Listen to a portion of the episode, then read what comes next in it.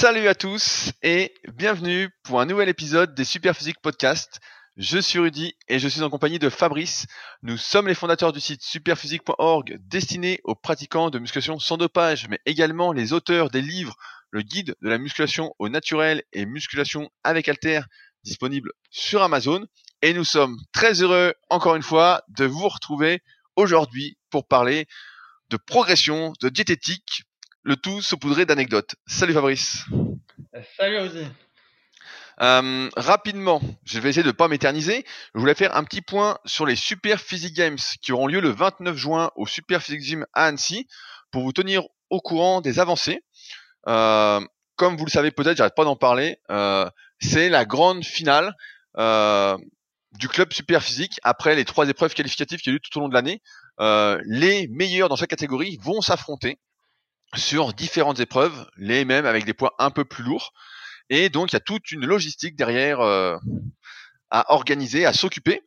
Euh, donc, pour vous tenir au courant, hier, j'ai rencontré euh, Bernard qui a une balance in body. Donc, c'est des balances qui mesurent le taux de gras. Je sais pas si vous avez connu euh, je crois que c'était début des années 2000, les balances Tanita où on se pesait qui n'étaient pas du tout fiables, où on buvait un verre d'eau et d'un coup on avait pris euh, 2% de masse grasse. T'avais déjà testé ces balances toi Fabrice ou pas? Les, les, balances taux de gras à l'époque Non, non, je l'ai pas testé, mais j'ai vu euh, plusieurs témoignages sur les forums et ça m'a toujours fait rire ce truc-là, parce que conceptuellement déjà euh, c'est un peu bancal en fait, donc euh, bon.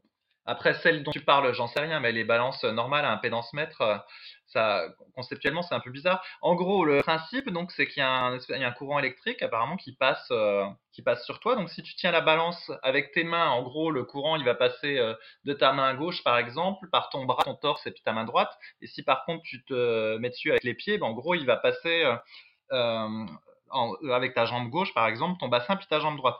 Et déjà, je me suis toujours demandé comment du coup euh, ça pouvait mesurer entre guillemets la masse grasse de tout le corps, alors qu'a priori entre guillemets le courant électrique il prend le chemin le plus court et donc si tu te pèses par les pieds ça passe ça passe que par les jambes et si tu prends par les mains ça passe que par le torse et les bras. Mais bon peut-être que ça je me trompe et je maîtrise pas le truc.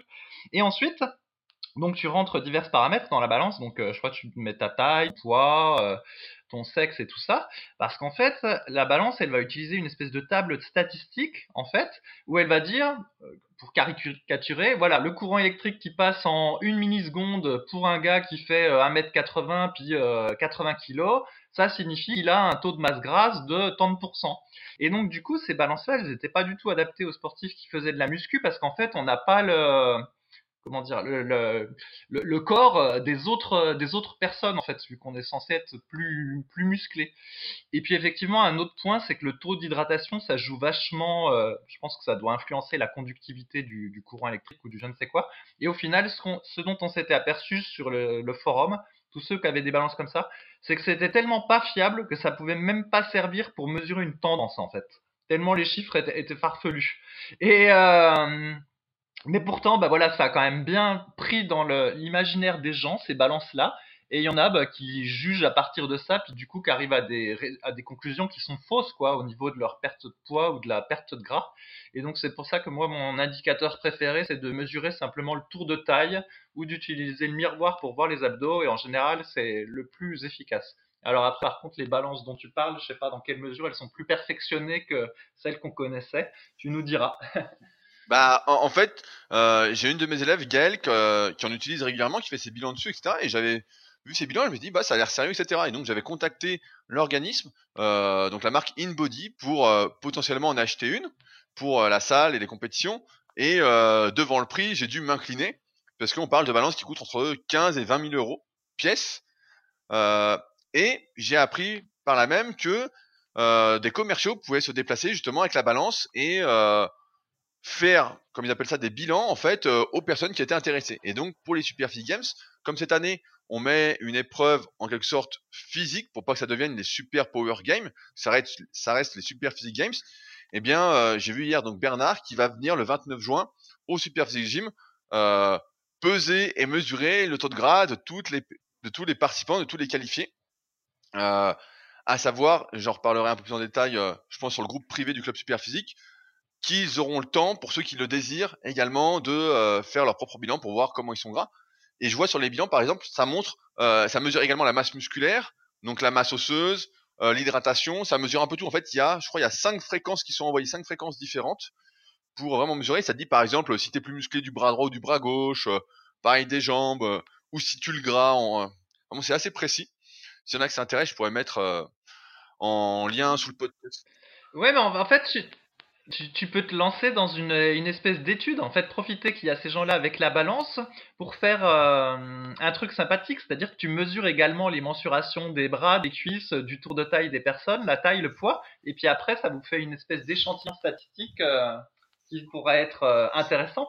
Et comme ça, ça permettra de vérifier également la fiabilité de la balance. Parce que si tu vois qu'il y en a un qui a à poids égal et taille égale un tour de taille qui est beaucoup plus mince que l'autre et puis que la balance elle, euh, lui indique euh, le contraire au niveau du taux de masse grasse, ben, ça voudra dire que la balance a un problème. Ou au contraire, ça ira dans le sens que la balance est finalement très fiable. ouais, ouais, tu peux jouer. À ton avis, t'es à, à combien, toi, Rudy? La balance, elle va te dire, allez, moi je dis qu'elle te dit que t'es à 10-11. Ah non, je suis à plus. Non, je suis à plus. C'est vrai? Ah, bah alors sinon tu nous mets des belles photos euh, sur Instagram qui correspondent pas à la réalité, parce que les photos sur Insta, euh, c'est vachement bah, sec quand on même. On voit que tu ne suis pas mes réseaux sociaux, puis ça fait longtemps que je ne m'étais pas mis torse nu et que j'ai mis une photo hier qui date d'environ un an déjà. mais euh, je suis après pareil de toute façon. Mais non, je pense que là, comme je mange pas mal en plus, comme je fais toujours mon test d'hyperfréquence sur l'exercice de développer, c'est mon dernier cycle. je dois être, ouais, je dirais bien, je suis au moins à 13,5-14, hein, car je pense je sais pas trop euh, comment l'évaluer exactement, étant donné que euh, je stocke surtout euh, sur le cul, un peu dans le bas du dos, mais que sur la face, je reste relativement sec. Donc, mais je pense que voilà, ça devrait me donner allez 13-14. On verra d'ici là combien je pèse, étant donné que c'est dans deux mois et que je continue à bien manger. D'ailleurs, avec Pâques, beaucoup de personnes m'ont offert des chocolats. Est-ce que toi aussi tu as eu beaucoup de chocolat, Fabrice? Non, non j'ai pas eu de chocolat. On m'a même caché des chocolats à la salle, pour te dire. Je suis arrivé, j'ai vu des chocolats au-dessus de l'horloge, j'ai vu un truc, j'ai dit c'est quoi ce truc-là? Et c'était du chocolat. Hmm. Donc euh, on essaye de me piéger. Mais donc voilà, premier point. Deuxième point, je suis en train d'organiser euh, pour qu'on puisse bien manger sur place. L'année dernière, on avait fait venir un food truck de pizza pour la fin euh, de la compétition. ce coup-ci, il y aura un food truck, donc j'attends le devis, mais a priori c'est bon, qui sera là le midi et le soir, étant donné que la compétition se déroule en deux temps. Les femmes et la catégorie espoir le matin entre guillemets et la catégorie des prétendants et catégorie des champions l'après-midi les soirs. Donc comme ça, euh, ceux qui auront fini vers midi 13h euh, pourront manger directement avec le food truck, sachant qu'il y aura la bonne nourriture qui sera saine et pas saine pour ceux qui veulent, étant donné que la plupart, je pense, vont manger comme des cochons juste après. Et enfin, j'attends les premiers tests de vêtements. Je sais pas si j'en ai parlé la semaine dernière, mais j'ai toujours pas reçu avec le logo exprès pour cette finale. Chaque année, on fait un logo un peu différent qui sort de l'ordinaire. Donc là, j'attends les premiers tests et euh, je suis assez content du résultat euh, sur lequel on a travaillé euh, avec Mickey. Mais donc voilà, c'est le 29 juin et je rappelle que s'il y en a qui veulent venir voir, bah, qu'ils n'hésitent pas à m'écrire. Ce sera avec plaisir que je vous indiquerai comment venir. On risque d'être très très très nombreux et il y aura une ambiance de folie à n'en pas douter. Je voulais également donc en profiter maintenant pour attaquer le podcast par répondre à quelques commentaires suite au précédent podcast que j'avais appelé prendre 10 kilos en 3 mois, voici comment. En commençant par un commentaire de Yvan sur SoundCloud euh, qui euh, réagit au fait que il est assez facile d'être perdu, donc je vais lire son commentaire. des experts qui disent des trucs débiles, il y en a plein. En France, on a même des anciens participants d'Olympia, s'entraînant depuis 30 ans et coachant depuis 15 ans, qui disent tout l'inverse de ce que vous conseillez. Jeunes pratiquants, que nous sommes, qui doit-on croire? Moi, je n'ai que 5 années d'entraînement, vais-je avoir l'audace de les juger et de dire non, c'est des conneries, Rudy a raison. Je voulais juste prendre la défense des débutants, qui reçoivent sans cesse des sons de cloche opposés, de gens semblants tout aussi qualifiés. Au final, sans aucune légitimité, on doit trancher. Fabrice, est-ce que tu veux commenter euh, ce commentaire de Yvan? Bah, en fait, eh ben, c'est un, peu vrai son commentaire. C'est justement le problème, euh, entre guillemets, des, réseaux sociaux, de, YouTube et tout ça, c'est qu'il y a beaucoup de sources euh, d'informations. Après, Rudy et moi, entre guillemets, la différence qu'on a par rapport aux autres, c'est que nous, les personnes qu'on entraîne, en fait, c'est des personnes lambda qui travaillent. Et donc, du coup, on a une bonne expérience euh, pour euh, la musculation pour les, gens normaux comme nous. Alors que ceux qui euh, vont avoir fait le, le Mister Olympia ou qui vont préparer des gens qui font le Mister Olympia, c'est pas le même sport en fait, ça n'a rien à voir. C'est des gens qui sont très doués, qui prennent des produits, il y a des critères particuliers. Enfin, c'est comme comme comparer moi quand j'avais ma petite moto avec Valentino Rossi qui fait de la moto GP, ça n'a rien à voir. Il y a juste la moto, il y a juste le fait qu'il y ait deux roues en commun, mais sinon c'est c'est complètement différent. Et c'est un peu pareil avec le, monde du culturisme professionnel ou du haut niveau, ça n'a rien à voir. Après, il faut aussi se méfier, euh, même par exemple des, on pourrait penser que les des coachs d'athlètes de haut niveau euh, peuvent, puissent être de bons conseils, mais j'en suis même pas forcément sûr. Par exemple, aux, États-Unis, il y a euh, beaucoup de comment il y a beaucoup de, sports de haut niveau euh, à l'université, donc des footballeurs américains ou des basketteurs, et ils ont des entraîneurs personnels, enfin ils ont des entraîneurs dans la salle qui les coachent en muscu aussi, et puis qui ont une certaine portée sur Internet ou via leurs livres. Mais en fait, on peut même pas dire on pourrait se dire bon bah ils coachent les gens toute la journée donc ils doivent être super bons et on peut appliquer leurs conseils. Mais sauf qu'en fait les gens qui coachent c'est des, des, gens qui sont doués quoi, c'est des footballeurs euh, américains universitaires donc en général c'est déjà ils sont naturellement forts, massifs, euh, ils ont du temps pour se reposer. En plus, quand ils sont à l'université, bah, ils ont entre, je sais pas, autour de 18, 20, 22 ans. Et donc, en fait, ces entraîneurs-là, ce qu'ils sont habitués à coacher, c'est des gens doués, jeunes, qui euh, ont beaucoup de temps pour se dédier euh, au sport et à la musculation. Donc du coup, on ne peut pas forcément extrapoler leurs conseils à, nous. Et donc en fait, je pense que la différence qu'on a, euh, Rudy et moi, c'est que voilà, on, on sait entre guillemets ce qui fonctionne pour le plus grand nombre avec nos avec les contraintes de la vie professionnelle, de la vie de tous les jours, etc. Et un autre point, c'est qu'en général, quand on dit quelque chose, on, l'argumente. Et euh, donc du coup, vous pouvez aussi vérifier que notre argumentation est euh, cohérente par rapport à ce qu'on veut euh, démontrer. Ah bon, bah moi je croyais que si quelqu'un de qui avait fait Olympia disait faut faire des séries de 18, bah il n'y a pas besoin d'explication, il suffisait de le croire. C'est pas qu'une question d'apparence tout ça, c'est pas le plus gros qui a raison. Je comprends plus rien moi. Hein je suis vraiment perdu. Quoi. bah, il faut quand même, il faut quand même que la personne soit un peu musclée parce qu'il effectivement pourrait dire oui, c'est pas nécessairement le plus gros qui a raison parce qu'il peut être dopé ou des choses comme ça. Mais à l'autre extrême, on a des théoriciens de l'entraînement qui au final se sont jamais vraiment entraînés et puis euh, ça va pas non plus. Donc faut avoir quelque chose euh, entre les deux. Et donc euh, on espère être avoir à peu près entre deux.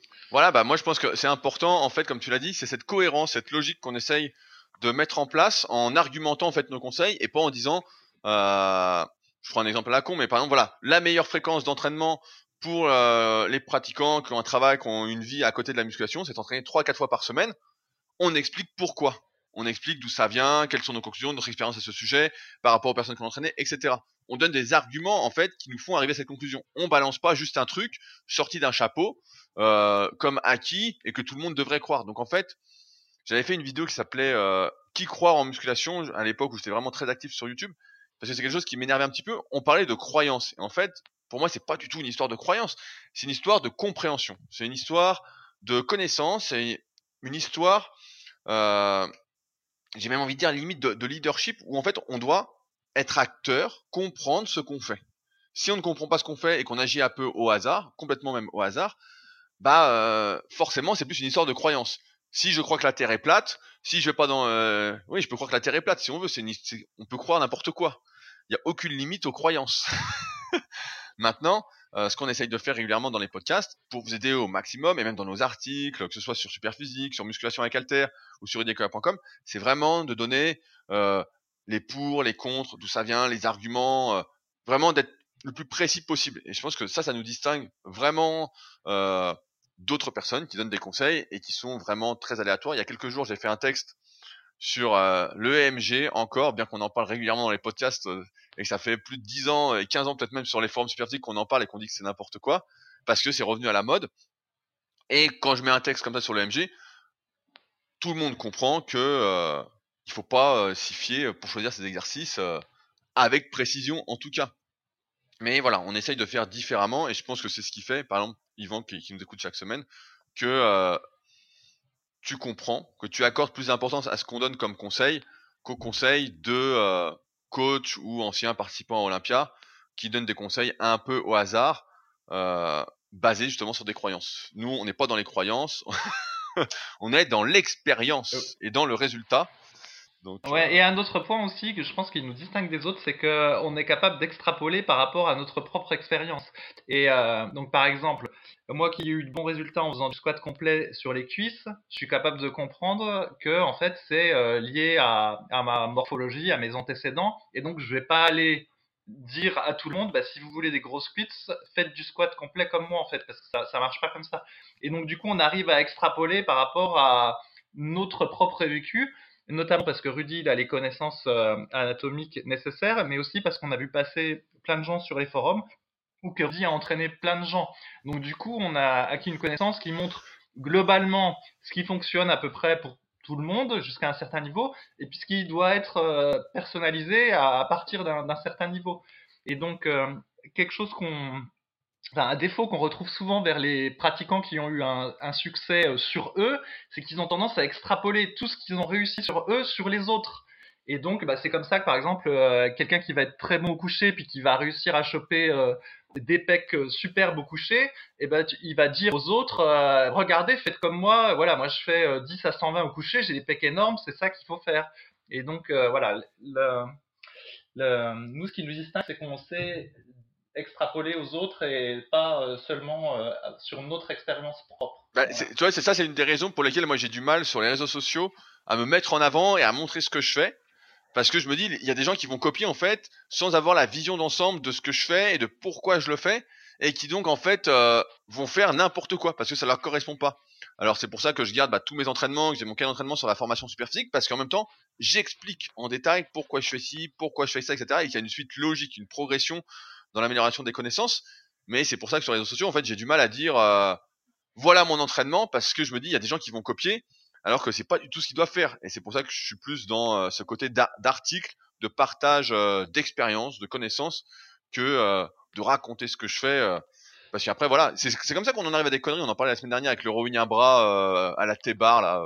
je sais pas comment on peut appeler cette daube, mais c'est là qu'on en arrive où quelqu'un montre un exercice un peu farfelu et puis tout le monde dit ah bah tiens je vais le copier sans comprendre que peut-être que la personne fait cet exercice là pour une raison bien particulière parce qu'elle faisait un test ou mais en fait comme l'image est prédominante aujourd'hui euh, en termes de transmission par rapport à l'écrit bah, les personnes ne vont retenir que l'image et se dire bah tiens euh, fais cet exercice là bah moi aussi je vais faire le même et je vais voir pareil on l'a vu avec l'exemple du squeeze press euh, plein d'exercices comme ça à la con du face pull où les mecs euh, trichaient à fond force à fond alors que c'est un exercice plutôt d'échauffement ou à la rigueur de renforcement en fin de séance c'est pas un exercice destiné à provoquer l'hypertrophie euh, ou, vraiment la prise de force. Donc euh, il faut se méfier de tout ça. Il faut se méfier euh, de tout ce qu'on voit là-dessus quand c'est pas cohérent et que c'est pas expliqué, quand le pourquoi du comment n'est pas expliqué et ne vous paraît pas logique. Donc Tiens, en parlant de, rowing, alors j'en ai vu une bonne. Donc, en fait, je regardais les statistiques de connexion du site euh, Superphysique. J'ai vu qu'il y avait un lien qui nous référençait sur un topic sur jeuxvideo.com. Donc, il y a un forum là-bas qui est assez euh, populaire. Et donc, euh, la question, c'était sur les variations de rowing, laquelle était la, plus safe? Un peu un sujet qu'on avait abordé la semaine dernière. Et il y a eu plusieurs réponses qui ont cité le pendler row. Et en fait, c'est vraiment c'est vraiment typique de, notre époque. En fait, ce truc, ça, va tout à fait aller dans le sens de ce que je disais la semaine dernière. En fait, donc le pen c'est euh, un exercice dont on avait déjà entendu parler, je sais pas, il y a peut-être 15 ans, une dizaine d'années en tout cas, et qui avait été abordé sur les forums super physiques. En gros, c'est un entraîneur euh, américain, donc ça doit être un coach euh, universitaire, je crois, ou peut-être de force athlétique, je sais plus, euh, qui s'appelle Penley, et puis qui a pensé à une variation de rowing qui consiste en fait à faire du rowing euh, buste penché prise large en posant la barre à chaque fois au sol. Et donc l'idée, c'est que par rapport à un rowing buste penché à 90 degrés, où euh, vous feriez une dizaine de reps et où vous auriez votre le bas du dos qui serait en gainage permanent, donc avec une certaine euh, fatigue, et ben l'idée c'est que là vous reposez la, barre à chaque fois. Du coup vous avez a priori, selon le, truc, moins de fatigue sur le sur le bas du dos, et donc cette version du rowing serait plus sûre. Voici l'argumentation derrière ça. Enfin, je sais pas si c'est Pellet qui l'a fait cette argumentation-là, mais c'est comme ça que c'est souvent présenté sur les forums et tout. Et donc, en fait, euh, ce qui est assez drôle, c'est que le Pendlero, euh, c'est un exercice, personne l'avait fait avant. Hein. Donc tu pouvais regarder, je sais pas, par exemple l'encyclopédie d'Arnold Schwarzenegger sur la musculation qui reprend des tonnes de mouvements, ou vous pouvez regarder les entraînements de, de plein de gens pendant des années. En fait, personne connaît cet exo-là, vraiment. Mais il y a eu un regain de popularité avec YouTube. Et euh, donc euh, moi, sur, donc j'ai fait une petite recherche pour voir sur YouTube comment l'exercice était présenté. Donc je suis tombé sur la vidéo d'un YouTuber, d'un influenceur, comme on dit maintenant. C'est comme ça qu'on dit, des influenceurs. Euh, et donc, en fait, le problème de cet exercice-là, c'est que déjà, la barre, pour la saisir du sol, euh, il y a beaucoup de gens qui vont déjà devoir arrondir le dos, en fait. Donc, c'est présenté comme étant plus sûr pour le dos parce qu'il n'y a pas un gainage continu à faire pendant 30 euh, secondes, mais déjà, il faut arrondir le dos pour se saisir de la barre. Donc, c'est déjà pas terrible pour le bas du dos à ce niveau-là. Et puis, bah, en plus, il y a un mouvement un petit peu explosif, entre guillemets, parce que le bas du dos, il va osciller pour euh, saisir la barre et puis atteindre les 90 degrés. Enfin bref, tout ça pour dire que voilà, si cet exercice-là est la variante la plus sûre euh, du rowing, euh, moi je suis, je sais pas moi, violoniste enfin. bref, et donc tout ça pour dire que cet exercice-là, ça, ça ne devrait pas du tout être populaire en fait, ça devrait être quelque chose qui serait complètement marginal au sein euh, peut-être des personnes qu'entraîne euh, Monsieur Pendley et sous sa surveillance et avec un certain nombre de répétitions dans une séance comme ça. Et au final, ben, t'en arrives que bah, sur jeuxvideo.com, sur les forums, il y en a qui disent bah faut faire cette variante-là de rowing, euh, c'est la mieux et puis d'autres qui répondent oui euh, attention faut pas faire le rowing à un bras parce que il y a la colonne qui se vrille et donc c'est hyper dangereux pour la colonne vertébrale. Moi je fais du pendlero c'est beaucoup plus sûr enfin bref. Ouais et puis après il y en a qui se foutent de la gueule du rowing planche que euh, je fais assidûment qui se disent ah bah non c'est pas du tout fonctionnel ça va pas alors sur le pendlero je reviens sur, sur deux trucs c'est que pour éviter d'arrondir le dos, effectivement, pour se mettre, on peut la prendre d'en haut la barre si on a une cage ou quoi, voilà, ça à la rigueur. Mais ce qu'il y a, effectivement, c'est qu'il y a une absence totale de phase négative. Je me souviens qu'à l'époque, toi tu faisais du rowing justement euh, en pronation, bus penché à 90, mais tu la reposais pas à chaque fois, donc tu avais une phase négative. Là, tu n'as qu'une phase positive en fait. Tu as une phase positive, tu tires comme un malade, et limite comme au soulevé de terre euh, en force athlétique, tu relâches limite violemment la barre, donc en fait tu perds toute notion de gainage, et en relâchant tu peux, euh, avec du poids, si tu touches pas rapidement le sol, tu peux vite te faire mal au dos. Donc en fait on en arrive à un mouvement où il n'y a pas la phase négative dont on sait qu'elle est quand même importante pour la prise de muscle, ça rajoute quand même du temps sous tension, même si on est un peu plus fort et la tension mécanique est un peu plus faible, ça reste quand même une partie importante du mouvement. Et euh, d'autre part, on est euh, vraiment dans la triche. Euh, un rowing penless strict, je vois personne en faire. C'est un mouvement où certes, c'est un peu comme le soulevé, je mettrai au même rang que le de terre, où on se sent fort quand on met du poids lourd, etc. Et où l'ego prend le dessus, où personne va le faire de manière stricte. Si quelqu'un demain le faisait de manière stricte, donc forcément, bah, il mettrait assez léger, personne ne mettrait vraiment très lourd, et pourquoi pas? Pourquoi pas dans une optique de renforcement, pour un powerlifter, etc.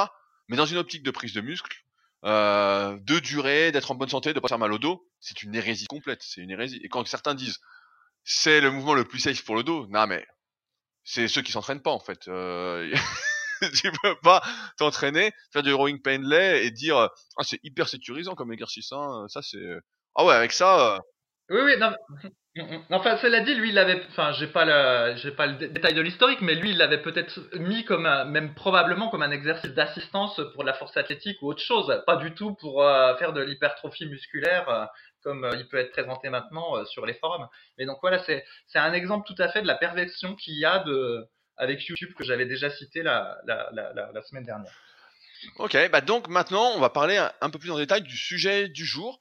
En effet, je ne sais pas si vous suivez euh, ou si vous êtes abonné à Netflix ou vous suivez l'actualité un peu du bodybuilding professionnel, des documentaires qui sortent, mais il y a environ euh, une semaine, dix jours, il y a le documentaire Génération Iron 3 qui est sorti. Je crois qu'on avait déjà parlé de Génération Iron 2 dans un Super podcast. On s'était bien marré, euh, faut dire que c'était limite un sketch, on n'y croyait pas tellement c'était ridicule. surtout quand on voyait, je crois c'est Callum Von Mugger, si je dis pas de conneries, euh, qui euh, montrait des capacités intellectuelles euh, déficientes.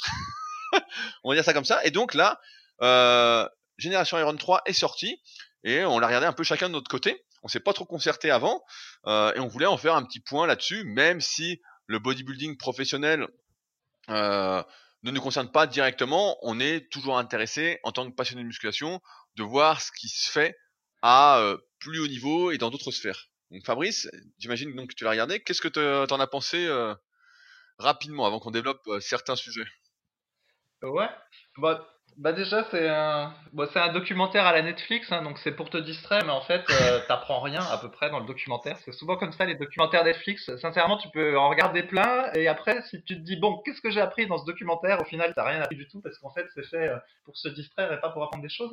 Donc moi je suis quand même bon client parce que je suis fan de muscu. Donc génération Iron 1 euh, ça présentait des athlètes du Mister euh, Olympia. En gros ça suivait un peu une compétition Mister Olympia. Le génération Iron 2 euh, c'était plutôt des men's physiques, je crois, qui étaient invités dans une villa puis qui discutaient autour de l'entraînement, euh, des choses comme ça. Et celui-là, ben, ils ont repris une approche euh, centrée euh, autour du culturisme professionnel, mais cette fois-ci c'est un Arnold classique plutôt qu'un Mister Olympia. Puis surtout, ils ont internationalisé le documentaire, donc on voit des athlètes de par le monde. Donc notamment on voit un Iranien, un Indien, un type euh, d'Europe de l'Est, un Brésilien. Donc ça, c'est un côté un peu sympathique en fait de voir des nouvelles têtes. Et il explique que là, pour le coup, bah, un des avantages de YouTube et des réseaux sociaux, bah, c'est que ces athlètes-là euh, ont pu se faire connaître, alors qu'avant le culturisme c'était surtout très euh, américain, on va dire. Donc là, il, il, il, montre avec son documentaire que partout dans le monde, en fait, ça a un peu le vent en poupe le, le culturisme. On voit aussi euh, des athlètes féminines qui font. Fitness, elles font, elles font Miss Fitness Olympia.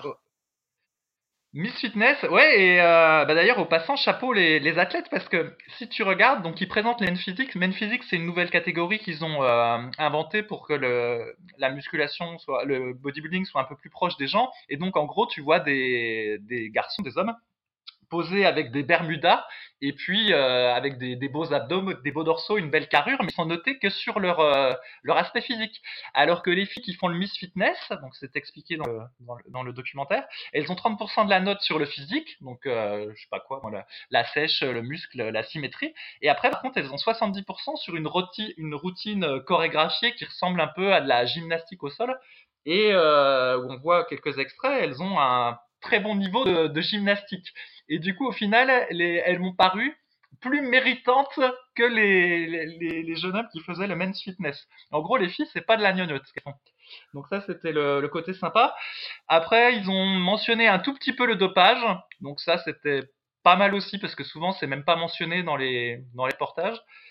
Et puis, euh, puis voilà, bon, ça se laissait regarder euh, pour ceux qui aiment bien la muscu, mais sinon. Euh, sans plus. Non, mais c'était intéressant avec la, les Miss Fitness, justement, la petite égyptienne, là. J'ai bien aimé, justement, qu'ils nous montrent plein de pays différents, etc. Moi, Miss Fitness, bah, je connaissais déjà, euh, vu qu'à l'époque, quand j'étais gamin, j'étais abonné euh, à Music Fitness. Donc, les filles, à l'époque, étaient vraiment interviewées, étaient vraiment mises en avant. Donc, je me souviens qu'il y avait des chorégraphies, etc.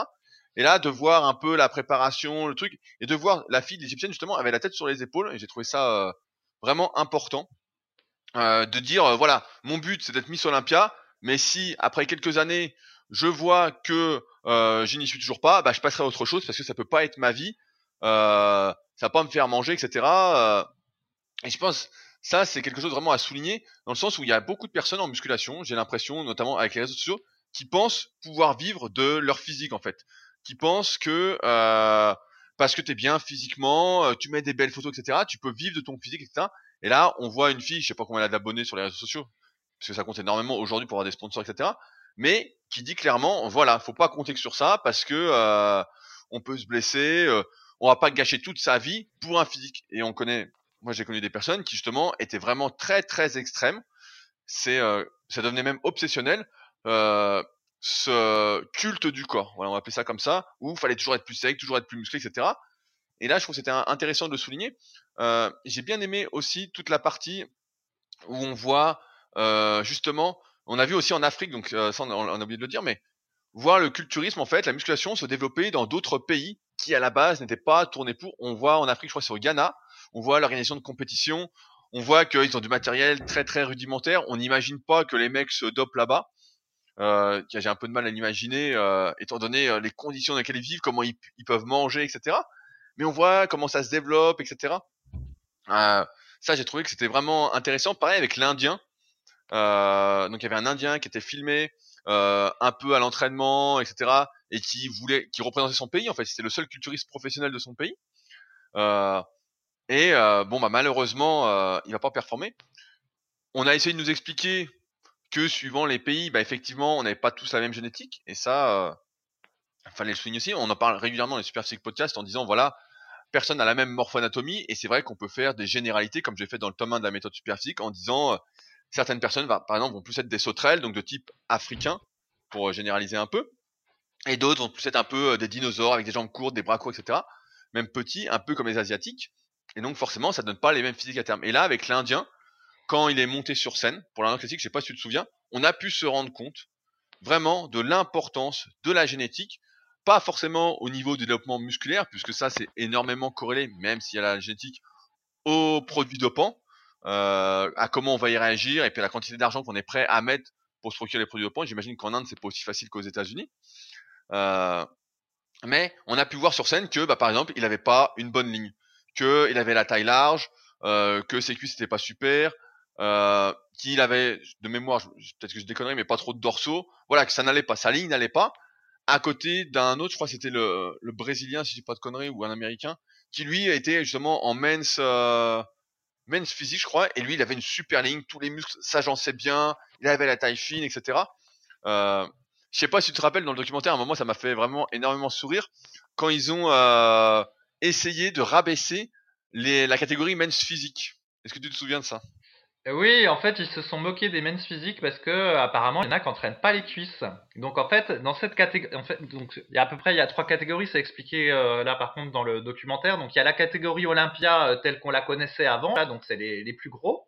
Il y a la catégorie euh, classique, donc où les physiques ils sont limités en poids et donc du coup bah, ils sont moins monstrueux que les, la catégorie open et donc du coup ils ont des physiques entre guillemets, qui se rapprochent de ceux de la fin des années 70-80. Mais encore, ils sont même plus secs. Mais en termes de volume musculaire, on va dire que c'est à peu près ça.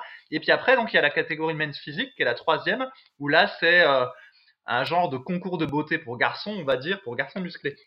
Et comme en fait, ils ont des bermudas qui vont euh, jusqu'aux genoux, et donc, ils n'ont pas besoin d'avoir des cuisses euh, très travaillées. Et bah, apparemment, il y en a qui ont confessé qu'ils n'entraînaient pas les cuisses. Et donc, du coup, bah, les, leur aîné, enfin ceux qui étaient dans les catégories euh, classiques et open, euh, s'en moquaient un peu, quoi. Et c'est vrai que j'ai trouvé ça assez choquant. Après, je sais pas si c'était vrai ou quoi, mais alors s'ils n'entraînent pas les cuisses, c'est la honte, hein, franchement. Non, mais il y, en a qui font pas les cuisses. Moi, j'ai déjà vu des mecs qui font même physique qui font pas les cuisses, en fait. Parce que tu choisis un et même, il disait à un moment, quand il était tout sur scène, il disait, on voit ceux qui font les cuisses. Il y avait, euh, j'ai oublié leur nom, euh, il y avait un black avait, qui était super sympa, on voyait qu'il avait fait les cuisses, là, il disait toute l'année, je fais les cuisses, etc., parce que mon but, ça allait en classique. Et le mec, on voyait dans son short, ça lui faisait des cuisses, quoi. Et à côté, les autres mecs avaient pas de cuisses, hein. On voyait, euh, dans un short maillot de bain, euh, surtout pour qu'il soit serré à la taille, parce que moi, j'ai toujours le problème, je sais pas si tu as le problème aussi, mais quand on achète un board short, là, un short maillot de bain, souvent, pour passer le cul et les cuisses, t'es obligé qu'il soit euh, beaucoup plus large. Donc c'est-à-dire qu'à la taille, tu nages. Vraiment, euh, tu nages. Donc en fait, t'es un peu roulé. Donc si tu veux qu'il soit la bonne taille au niveau du tour de taille, bah t'as les cuisses serrées dedans. Franchement, ça te fait euh, pas un cuissard, mais t'es serré. Et là, on voyait que les mecs, donc à la taille, ils étaient nickel. Alors à moins qu'ils l'aient fait reprendre, etc. Bah les mecs, euh, ils nageaient dans leur short maillot de bain, quoi. Donc c'était quand même assez bizarre pour des mecs qui font de la muscu. Sans oublier que, tu vois, ils ont voulu dire que les men's physiques s'entraînaient moins dur, etc. Parce qu'ils faisaient pas les cuisses. Donc là, effectivement, on est d'accord, mais s'entraînaient moins dur sur le haut du corps, etc. que les autres culturistes. Mais en fait, il faut bien le dire, c'est qu'une question de dosage de produits, de quantité de produits. C'est euh, ils en prennent un peu moins et voilà, surtout que les mecs sont énormes. J'ai une anecdote. Euh, à un moment, euh, je crois que j'avais été, euh, c'était l'Arnold Classic en 2014, 2015, je sais plus. 2014-2015, j'avais une vidéo sur ma chaîne YouTube où j'avais emmené Romain et Gilles de la team Super Power pour participer à l'Arnold Classic en powerlifting. Et c'était le début un peu de men's physique. et donc, je m'étais dit, en voyant les photos, je me dis, ah bah les mecs, ils font près mon gabarit, quoi. Je dit, ils sont un peu plus petits, mais voilà, ils doivent être un peu plus gros, mais ça va aller. Et j'avais vu des mecs, donc men's physique, euh, donc les mecs en short, hein, à côté de moi, les mecs étaient énormes, énormes. Et euh, je m'attendais vraiment pas à ça. Et surtout, ils avaient une qualité exceptionnelle. Vraiment, euh, c'est les mecs à un moment, ils jouaient un peu sur cette ambiguïté-là en disant, bah on est naturel, on est men's physique, etc. Et quand j'ai été à côté d'eux, j'ai dit, oh putain, ils sont chargés comme des malades. et putain, ils ont une qualité de fou. Et les mecs étaient monstrueux, mais vraiment, euh, c'était, euh, c'était hors saison, hein, mais les mecs avaient un physique euh, de fou, quoi. Hors saison, hors saison pour eux, c'est, euh, c'est sec pour nous, quoi. Euh, mais ouais, c'était incroyable. Et donc les mecs ont déjà des physiques de fou. Et j'ai trouvé que c'était un peu malsain justement dans le documentaire cette opposition entre les men's physiques, les men's classiques et les culturaux. Après, ils ont créé, parce que c'est la mode aussi, et on en parle souvent, c'est la mode du moindre effort, c'est euh, la mode je ne veux pas euh, faire un régime pour avoir les abdos, je voudrais avoir des abdos sans faire le régime, le régime c'est trop dur, etc. Euh, tout est trop dur, donc on a créé la catégorie men's physique où effectivement tu n'as qu'à entraîner que le haut du corps, pas le bas, prendre un peu de produit entre guillemets. Après, ce qu'il y a de bien, moi je trouve avec ces catégories-là, c'est que ça remet quand même sur le devant de la scène la ligne en fait, le fait d'être bien proportionné et d'avoir les muscles qui s'assemblent bien ensemble. Je sais plus comment il s'appelle. Il y en a un que j'aimais vraiment bien, qui a physiquement, qui était vraiment super, la taille fine, etc. Je crois qu'il a fini sixième ou septième. Il était vraiment super, il a vraiment un physique incroyable. Et là, on voyait vraiment l'importance de ça. Alors que dans le bodybuilding, malheureusement, professionnel, à haut niveau, la catégorie Olympia, il faut le dire, les mecs sont difformes, les mecs sont horribles. Alors certains ont plus de lignes que d'autres, mais c'est informe et il faut bien avoir en tête que quand on les voit comme ça, en vidéo, ou on les voit dans les magazines, ou même sur internet, ou en photo, on se dit oh, putain génial, les gars sont super, etc. Et la réalité, pour les avoir vus quand j'avais été à Olympia en 2010 ou 2011, donc à Las Vegas, hein, on était dans le même hôtel que les mecs, donc euh, on était à côté d'eux quand on mangeait, euh, dans le hall de l'hôtel, etc. On les voyait. Les mecs étaient tellement gros qu'ils avaient du mal à marcher, on aurait dit des obèses, ils étaient essoufflés rien que de marcher en fait.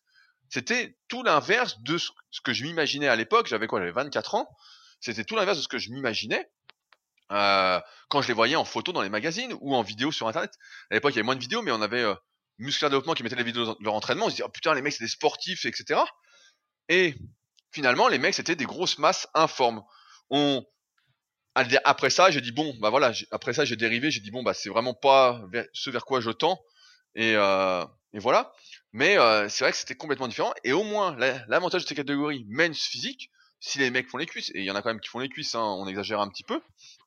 Euh, bah c'est que ça remet sur le devant de la scène des mecs qui sont vraiment faits pour. Il n'y a pas des mecs qui vont forcer la nature en men's physique ou en men's classique avec des lignes horribles. Ils sont pas faits pour. Si t'as la taille large, t'as la taille plus large que les épaules, euh, bah tu te mets pas dans ces catégories-là. Tu très bien que t'as aucune chance. Tu vas dans le bodybuilding, malheureusement. Alors que à la base le bodybuilding c'était quand même, euh, comme on l'a dit, c'était les physiques années. C'est pour ça qu'il y a la catégorie men's classique maintenant. C'était euh, les mecs qui font un double biceps, qui font un vacuum, qui rentrent le ventre à fond, qui ont les dorsaux, qui ont une belle ligne tu les vois, tu dis ouais, c'est beau quoi, c'est bien proportionné, euh, c'est nickel.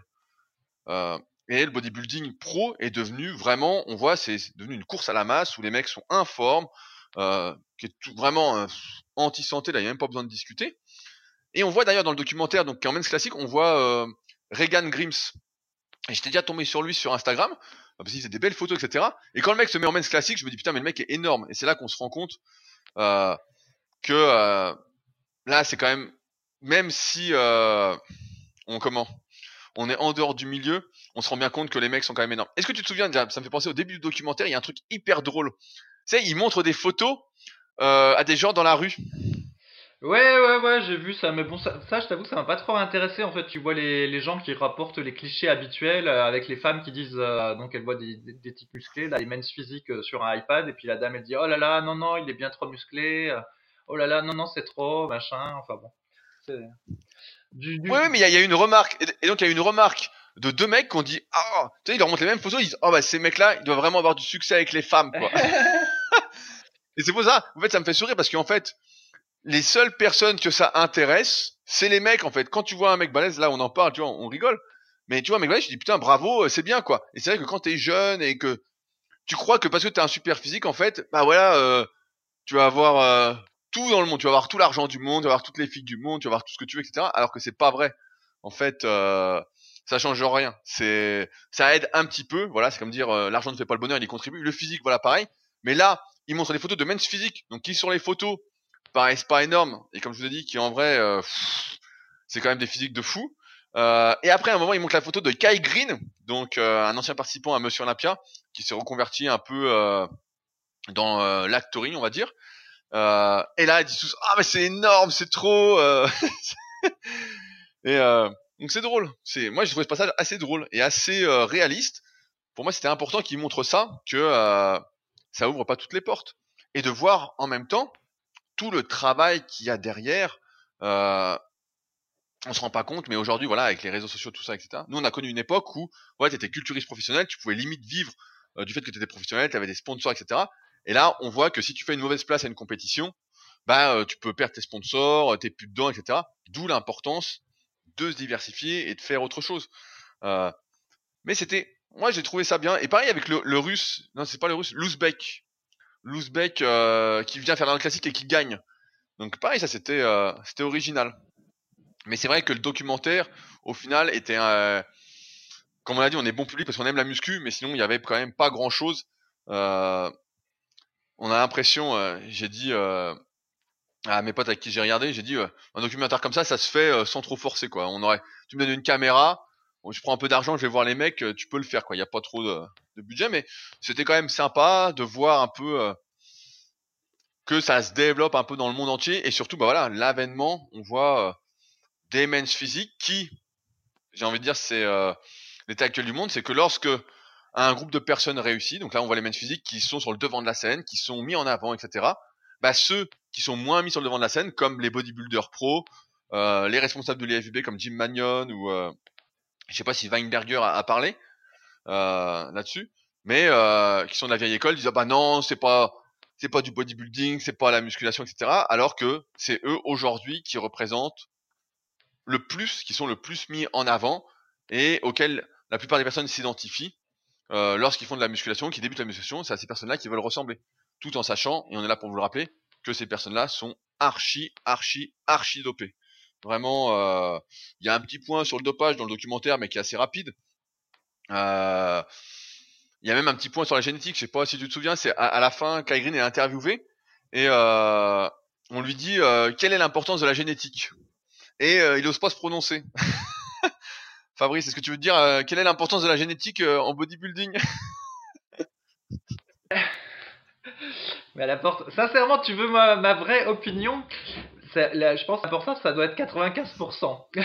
Mais franchement, parce que le truc, c'est que c'est aussi ce qui est vendu un peu dans Génération Iron 3, là, donc il y a les athlètes fitness qui sont euh, interviewés, puis ils disent euh, euh, tout repose sur la volonté. Et c'est vrai que pour être le meilleur du monde, la, volonté, ça compte. Mais bon, la volonté, ça compense pas une, génétique pourrie, quoi. Donc, en muscu, euh, bah, comme dans plein de sports, euh, la génétique, ça compte à fond. Et c'est parfaitement logique. Hein. euh, T'as pas de basketteurs qui font euh, 1m50, t'as pas de jockeyeurs qui font, euh, comment on dit, Jockey. jockey, de jockeys qui font euh, 2 mètres. Donc, euh, et c'est comme ça. Bah, la muscu, euh, c'est pareil. Il y en a qui ont des des, des longueurs musculaires grandes, euh, l'ossature qui va bien, etc. Et c'est comme ça. Non mais c'est vrai que c'était intéressant parce que Kai Green dans le documentaire veut pas répondre. Tu sais, il, il veut pas répondre. Le mec, euh, les Indiens lui disent ouais, est-ce que c'est important la génétique? Et lui, euh, bah il dit rien. En fait, euh, il dit regardez tous, nanana. Et effectivement, t'as la génétique. La génétique, c'est pas seulement les insertions musculaires, euh, c'est pas seulement la longueur des os, c'est pas seulement la facilité à faire du muscle. C'est aussi euh, comment on va réagir aux produits dopants, etc. Euh, la ligne, comment on est fait. euh, on voit l'Indien pour moi c'est un bon exemple parce qu'on voit le mec. À un moment, il s'entraîne il met, j'espère que c'est pas vraiment les poids qu'il met, mais il met limite des poids euh, ridicules pour sa masse. Et on voit bien que voilà, il est pas fait pour et qu'il force, il force, il force avec les produits pour avoir cette masse musculaire là. Et voilà, il est pas fait pour, il s'acharne. Et comme on aime à le rappeler, on peut pas lutter contre la nature indéfiniment. À un moment, elle va se rappeler à nous. Et qui va se passer, mais effectivement, voilà, la génétique, on avait fait un podcast complet là-dessus, donc je vous invite à l'écouter si vous l'avez pas encore fait, euh, sur le Super Podcast, la génétique en musculation. Euh, mais ouais, c'est euh, hyper important et faut arrêter de dire à tout le monde euh, tout le monde peut avoir un super physique, tout le monde peut avoir ceci, etc. L'erreur est toujours la même, c'est de vouloir se comparer aux autres et de se dire euh, ah si un tel a réussi, je peux réussir. Oui, dans un élan de motivation, c'est bien de se dire ça. La réalité, c'est pas ça. La réalité, c'est que tout le monde peut progresser à son niveau et que personne ne peut déterminer jusqu'à quel niveau vous allez pouvoir progresser. Mais vous allez vite vous rendre compte, si vous faites d'appliquer les bons conseils, la bonne méthodologie d'entraînement, euh, la bonne alimentation, etc. Vous allez vite vous rendre compte à partir de quand euh, ça commence à devenir difficile. Moi, c'est ce que j'appelle le niveau plateau. En fait, pour chaque individu, il y a un moment, quand on s'entraîne correctement, où on arrive à un niveau euh, où d'un coup, putain, c'est hyper dur. Vraiment, ça devient dur. Donc, il y a des personnes. J'avais donné l'exemple d'un de mes anciens élèves qui s'appelait Joël euh, au Super Physique Gym, qui lui euh, est monté, je crois, je sais pas s'il est pas monté à 200 ou 205 au squat, truc du style.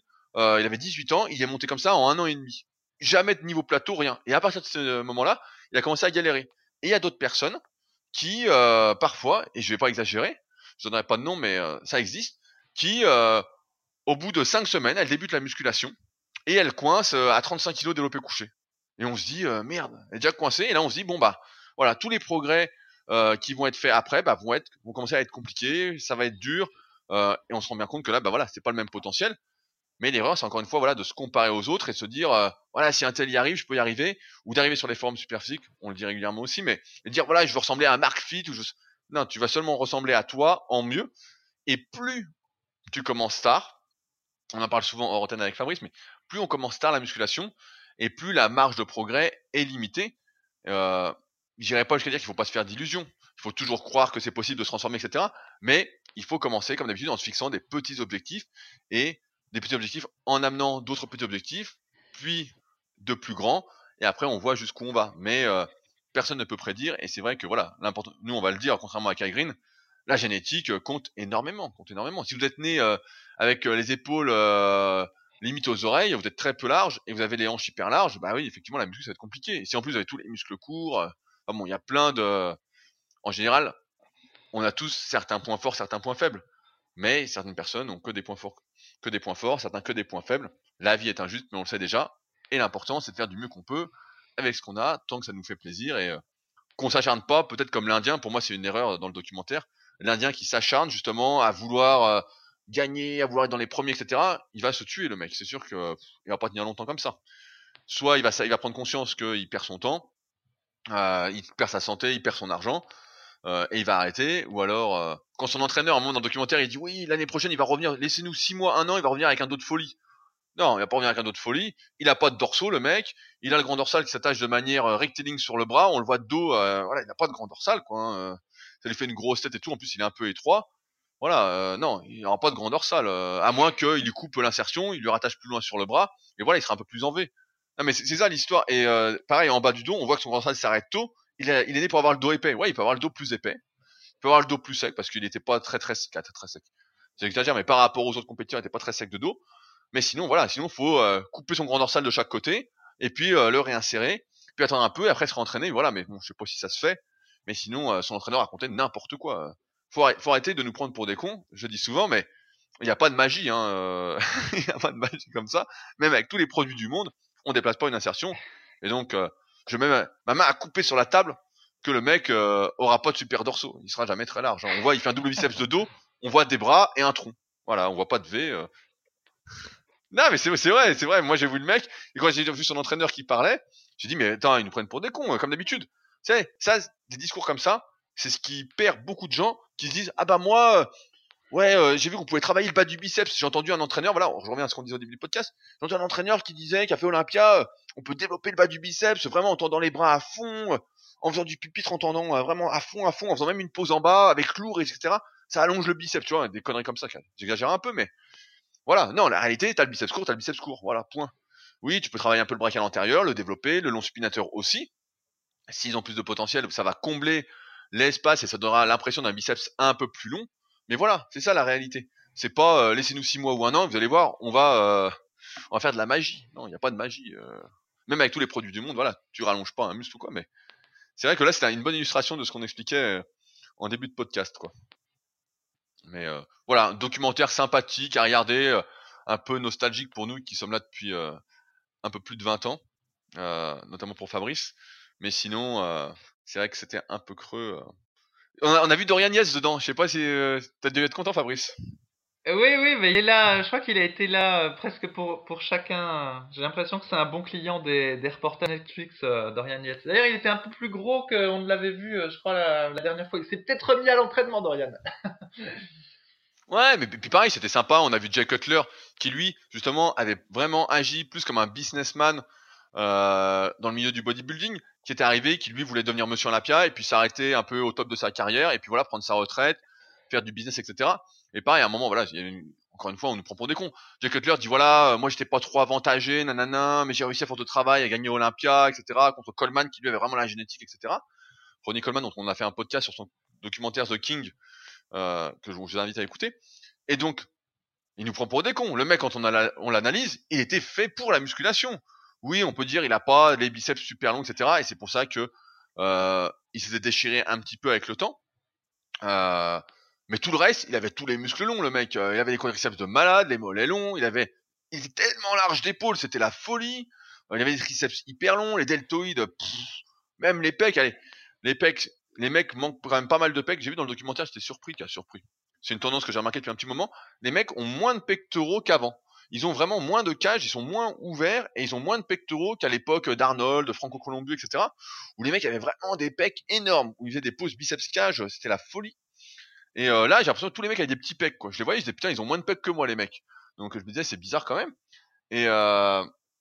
mais ouais, ouais, c'est Jay Cutler, c'était le mec euh, hyper doué en fait. C'était le mec, je me souviens. Bon, il exagérait un peu, je crois, que c'est dans son premier DVD, A Cut Above. Désolé pour l'accent anglais, euh, où il disait que voilà, il faisait du foot américain, il était hyper doué. Et puis je sais plus, à 18, à 18 ans, il faisait 140 au coucher, ou à, ou à 17 ans, tu vois, dans un truc. tu te dis bon, bah voilà, le mec était hyper doué. Et tu vois dans ses DVD, je les ai pratiquement tous, qui sont sortis à l'époque où je regardais à fond. Ah, le mec, euh, franchement, il faisait de l'incliné à 180, il s'est arrêté à 6 pour pas se blesser, mais le mec était hyper fort, hyper fort. C'était, euh, c'était la folie, quoi. Donc, euh... Mmh sur, sur l'aspect carrière, Rudy, il n'y a, pas, y a, pas que, y a pas que lui. Si tu prends Liani, euh, il a gagné, tu sais, huit fois l'Olympia. Il aurait pu continuer en fait, mais c'est lui qui a choisi de se retirer pour se consacrer un petit peu, pour capitaliser sur sa notoriété et puis euh, développer ses activités business. Et même Arnold Schwarzenegger, voilà, c'est lui qui fait le choix d'arrêter en 75 pour faire autre chose. Donc en fait, il y en a, y en a un certain nombre qui ont, qui savent faire la transition, qui se servir de du bodybuilding comme marche-pied pour euh, autre chose. Quoi.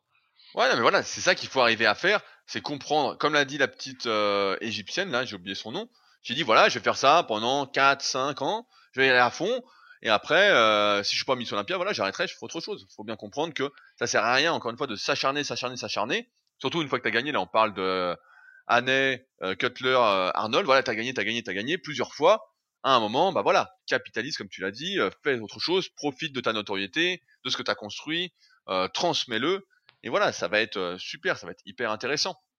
Et tu vois, ça me permet de rebondir, j'avais oublié d'en parler. On a eu un autre commentaire la semaine dernière sur le podcast de Benjamin.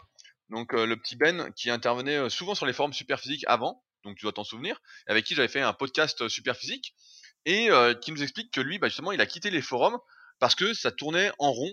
Euh, niveau question, c'était toujours pareil. Et euh, je pense que ça, c'est euh, intéressant. Alors Ben est très jeune, et je vais me permettre une petite analyse. C'est que à un moment, on s'entraîne pour soi. On s'entraîne pour soi, pour être bien, pour progresser, etc. Un peu comme euh, tous les athlètes qu'on a cités dans Génération Iron 3, voilà, on fait pour soi. Et à un moment, eh ben, euh, si on est vraiment passionné par un sujet, etc., qu'on a bien progressé, euh, qu'on a développé ses connaissances, on a cette envie de transmettre en fait. Et même si les sujets tournent en rond en fait, ce qui est normal, c'est dans chaque milieu c'est comme ça, même si on espère tous, on espère toujours hein, de moins en moins quand même, mais que euh, le niveau évolue vers le haut, etc., qu'on soit pas nivelé vers le bas. Malheureusement, ça va être de plus en plus le cas avec euh, cette individualisation de la société où tout le monde veut prendre la parole, etc., veut exister aux yeux des autres euh, pour de mauvaises raisons, j'ai envie de dire, alors que tout le monde existe déjà, et pour l'exister, pourrait euh, parler pour les bonnes raisons. Enfin bon. Et donc à un moment, bah voilà, Ben, je crois il a 18 ans, bah, il n'est pas encore dans cette phase de transmission. Il n'est pas encore dans cette phase où, je pense, il a bien réussi, il a atteint ses objectifs, la plupart, et il se dit, bah voilà, euh, maintenant c'est euh, de transmettre, de répondre aux gens, etc. Parce que le rôle d'un éducateur, j'en parlais hier dans mon super physique, euh, dans mon leadercast sur mon livre et les chiffres de vente.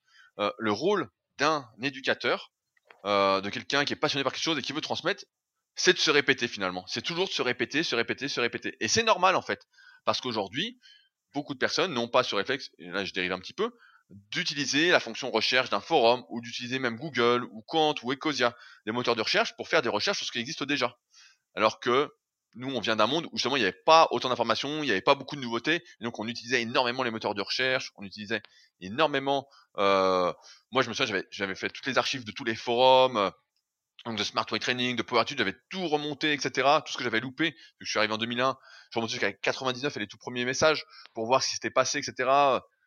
Et donc, effectivement, je pense que euh, Benjamin, pour te répondre, c'est que tu te lasses du truc parce qu'en fait, t'as pas encore accompli ton truc, t'as pas encore fait le tour, comme euh, l'égyptienne dans le documentaire, qui a pas encore finalisé son truc, qui est encore dedans, encore dedans, ou comme l'Indien, etc. Ils sont encore dedans. Et à un moment, euh, bah, soit tu capitalises, par exemple, je dis des trucs, mais en, euh, on en parlait la semaine dernière où il y a deux podcasts, euh, en proposant tes services. Par exemple, euh, je crois que tu montes un petit site actuellement, donc en parlant de ton site, en écrivant des articles, en voulant aider, les gens, en gagnant un peu d'argent avec ça, etc.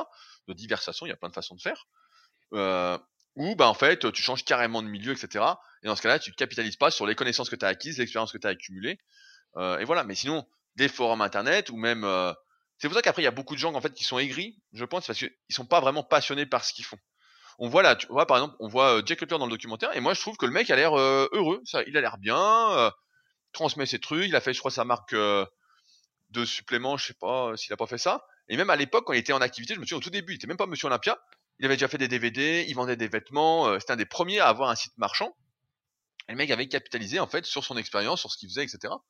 Et ça, je pense c'est important de le mettre en place si on veut à un moment durer et pas se lasser, surtout si on est un vrai passionné, sinon on finit par se lasser, comme c'est le cas de Ben, euh, qui participait parce que il était en vacances ou presque euh, à fond sur les forums, et après bah, beaucoup moins, parce qu'effectivement, c'est des cycles, euh, je crois on l'avait dit, de 2 à 3 ans, on non? dit qu'en général, quelqu'un sur un forum restait 2 à 3 ans. Après, tout le monde ne veut pas vivre de la muscu, Il y en a aussi, ce qu'on a remarqué aussi, c'est que la, la, la, passion pouvait euh, parfois durer 2-3 ans, et c'est au début, quand tu débutes, tu es passionné, donc tu participes au forum, tu échanges, etc. Puis au bout de 3 ans, euh, tu en as un petit peu marre, et puis, puis voilà. Donc c'est pas, c'est pas nécessairement les motivations que tu as dit, c'est simplement que bah, tu peux te lasser, parce que tu as le droit de te lasser au bout d'un moment, c'est tout. Quoi? L'amour dure 3 ans? C'est ça que tu dis? c'est une, règle, je dérive un peu, mais c'est une règle qui est applicable dans tous les milieux. En fait, tu prends de passion pour un truc, et à un moment, tu te lasses entre guillemets quand tu fait le tour et que t'as pas justement voilà cette envie de transmettre. Mais euh, effectivement, tout n'a pas l'envie de transmettre. Tout le monde euh, n'a pas vocation à être éducateur, euh, à aider les autres, même si euh, je pense que ça ne ferait pas de mal. Mais oui, donc je voulais répondre à ce commentaire-là parce que c'était intéressant, étant donné que Benjamin était un, un forumeur très actif de se rendre compte qu'effectivement, il était plus en ce moment et qu'il disait voilà, on a fait le tour des questions. Bah on a fait le tour, mais évidemment, euh, surtout euh, quand as écrit, quand il y a plusieurs milliers d'articles sur Superphysique, c'était vraiment passionné, tu dévores tout. En plus, là, il a suivi la formation Superphysique, donc euh, c'est sûr qu'il a eu accès à plus de connaissances que 99,9% des gens n'en auront jamais, quoi. Vu sa passion, maintenant à lui de faire ce qui a du sens pour lui ou de faire son trou dans le milieu de la musculation, j'ai envie de dire, quoi. Mais euh, voilà, est-ce que tu voulais rajouter quelque chose sur le petit documentaire? Ça va. Donc voilà, bah si vous avez, ça, je crois, je sais plus combien de temps ça dure, c'est une heure et demie, ça se regarde. Euh, c'est sûr que c'est pas le documentaire qu'on va vous conseiller de regarder absolument, vraiment très très rapidement, euh, etc. Moi j'ai dès qu'il est sorti parce que c'est vraiment ma cam. Mais euh, voilà, ça se regarde, mais euh, le 1, franchement, le 1 était mieux. Le 2, euh, c'était un bêtisier, c'était de la distraction. Et celui-là, bah voilà, c'était intéressant de voir certains trucs qu'on a rappelés, des leçons qu'on peut en tirer. Je voulais en profiter rapidement pour faire un petit point avec vous sur les commentaires sur Amazon, sur nos livres. comme vous le savez, on en parle assez régulièrement aussi. On a écrit chacun des livres. donc le guide de la musculation naturelle, dont j'ai fait un, podcast qui est sorti il y a deux jours, où je reviens sur les six premiers mois de vente, les chiffres, les erreurs que j'ai pu faire, etc. Et le livre de Fabrice, Musculation avec Alter, les deux disponibles sur Amazon.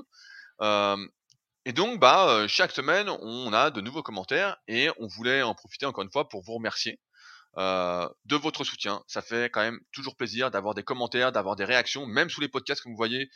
Même si on n'y répond pas directement, on y répond en podcast ou on les voit et ça nous fait réfléchir, ça nous aide. Euh, sur les livres, je crois de mémoire, je suis à 137 commentaires, donc avec une note de 5 étoiles sur 5. Toi, Fabrice, t'es à combien? Euh, 39 commentaires, dont 38 5 sur 5.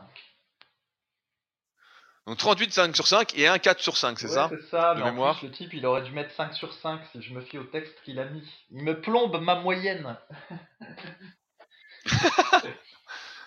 mais euh, voilà, tout ça pour dire merci à ceux euh, qui jouent le jeu. Euh, comme vous le verrez dans mon leadercast, on gagne pas vraiment d'argent avec un livre, mais c'est plus encore une fois quelque chose qui nous tenait à cœur de transmettre les bonnes connaissances, de les démocratiser. En général, on fait un livre je parle un petit peu, je dérive, mais on fait un livre justement parce qu'on a cette mission, ce sens du devoir ou presque, de se dire voilà, euh, on a le site super physique, on a les podcasts, on a les vidéos, on a vraiment euh, un ensemble de choses pour démocratiser les bonnes connaissances. Mais aujourd'hui sur le net c'est compliqué. c'est compliqué de trouver les bonnes connaissances. Euh, Yvan, tu l'as bien résumé, on en a bien parlé dans ce podcast. Et donc, notre ambition avec ces livres, c'est vraiment de démocratiser les bonnes connaissances pour ceux qui en ont marre d'être perdus. Ça va à l'essentiel. Il y a même plus que l'essentiel. Vous verrez euh, si vous les lisez, si vous avez lu. Et c'est vraiment pour une mission, sachant que je vais le rappeler parce que ça me fait plaisir de le dire. je touche 1,30€ brut par livre vendu. ça me fait sourire quand je, prononce ça, mais voilà. Donc c'est vraiment pour une mission qu'on écrit des livres. Et donc quand on a des petits commentaires comme ça, euh, de gens qui sont contents, qui sont satisfaits, etc., bah ça nous fait plaisir de savoir que notre mission à la base a été remplie. Donc euh, n'hésitez pas, si vous les avez lus, à laisser des commentaires. Et si nos podcasts vous aident, etc., et que vous souhaitez vraiment euh, progresser maintenant, parce qu'on en est à quand même beaucoup de podcasts, etc., si vous voulez une synthèse de ce qu'on recommande, bah, n'hésitez pas à vous procurer ces livres-là. vous ne serez pas déçus, je tiens à vous le dire il n'y a aucune chance, étant donné que on n'a acheté aucun commentaire et qu'on a pratiquement que des commentaires certifiés, c'est-à-dire de personnes qui ont acheté les livres directement, euh, et donc pas de personnes qui n'ont pas lu les livres et qui laissent des commentaires, comme ça peut être le cas sur d'autres livres, comme on le voit malheureusement bien trop souvent. Euh. Voilà. Fabrice, un petit mot de la fin, une petite recette, euh, quelque chose à déguster cette semaine? Eh ben non, moi je suis toujours coincé dans mes... Tu sais, je suis en plein véganisme, alors après je peux faire une petite tirade sur le véganisme si tu veux ça remplacera la recette. Nous, nous t'écoutons. Ok, bon bah alors je vais faire un peu de prosélytisme. Donc pendant longtemps j'ai été végétarien, puis finalement euh, là ça fait plusieurs semaines que je dérive vers le véganisme pur, donc je vais rappeler ce que c'est. En gros, le végétarien ne mange euh, ni viande euh, ni poisson, mais il continue à manger des œufs et du lait. Et le vegan, lui, ne mange plus aucun produit animal ou dérivé des, des animaux. Et donc, euh, ça va même plus loin, c'est que par exemple, il va faire attention quand il achète son savon, parce que dans, le savon, euh, il y a des produits, euh, il y a parfois des produits animaux, où il met pas de blouson en cuir ou de choses comme ça. Enfin, l'idée, c'est de n'avoir aucun aucune chose qui, qui, vient des, animaux.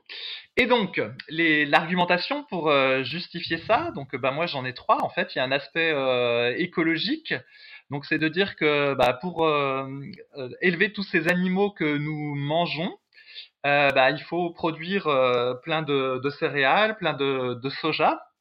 donc, il faut utiliser beaucoup de, de, surface agricole. Et ensuite, les animaux mangent ça. Et ensuite, nous, on mange les animaux. Et en fait, dans le process, eh ben, il y a beaucoup d'énergie qui est perdue, il y a beaucoup de pollution, il y a beaucoup de, de pesticides. Alors qu'en fait, on pourrait manger directement euh, ce que mangent les animaux et en fait on, on économiserait euh, beaucoup de, ressources et on diminuerait la pollution sur la planète. Donc ça c'est le premier argument.